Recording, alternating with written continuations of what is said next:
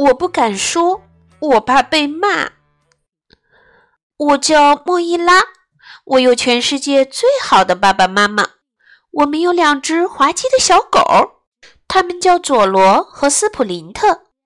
我有点调皮任性，有时候还笨手笨脚的。妈妈说没关系，宝贝。可我还是挺烦恼的，尤其当我有事儿不想也不敢说出来的时候，就像昨天早上七点。我起床了，唰！我掀开被子，迅速穿好衣服，一切顺利。直到我看见裤袜上露出一根线头，我轻轻一扯，嘿，竟然扯出了一个小洞。然后，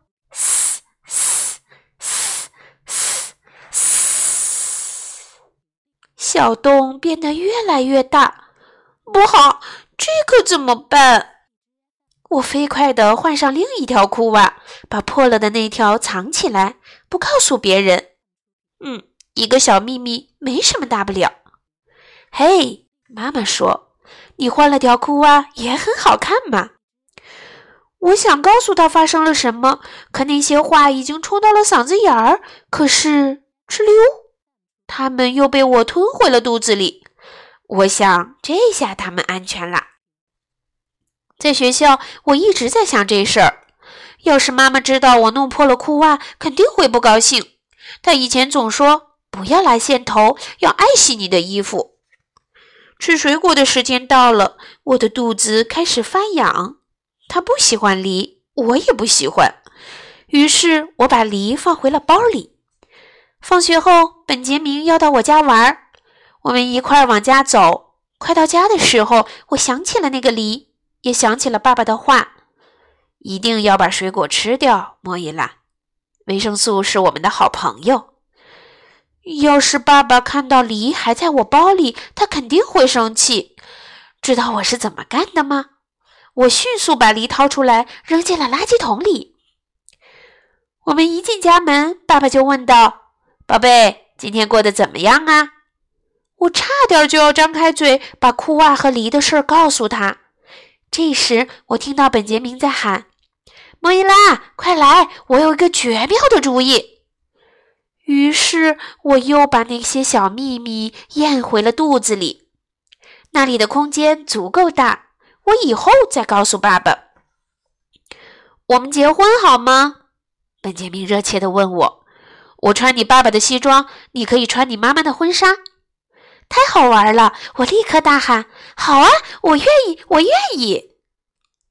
这件婚纱显然太大，也太长了，可我穿上去多美呀！本杰明也穿上了超大的西装，他看起来有点像企鹅。在婚礼上，我突然很想尿尿，我跌跌撞撞地跑进洗手间，坐在了马桶上，哗啦哗啦哗啦。尿了好多，真舒服。哦，不好！我光想尿尿的事儿，居然没有注意到，我全尿在了婚纱上。哦，真是太可怕了！我慌慌张张地脱掉婚纱，把它挂回了衣柜里。我告诉本杰明，他该回家了，婚礼结束了。妈妈回来了，她亲吻我，又拥抱我。回家真好。我们十五分钟后开饭。妈妈说：“我想告诉妈妈婚纱的事儿，可我就是不敢，太糟糕了。妈妈肯定会非常伤心，而我也觉得有些羞愧。于是，我把第三个小秘密也放进了肚子里。我的肚子几乎要被撑破了。晚餐简直是一场灾难，我只能喝下汤，根本吃不下肉。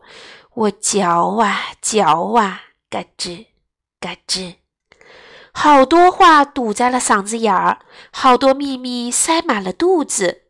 我偷偷的把肉给了佐罗和斯普林特，连甜点也没吃，就径直跑回了房间。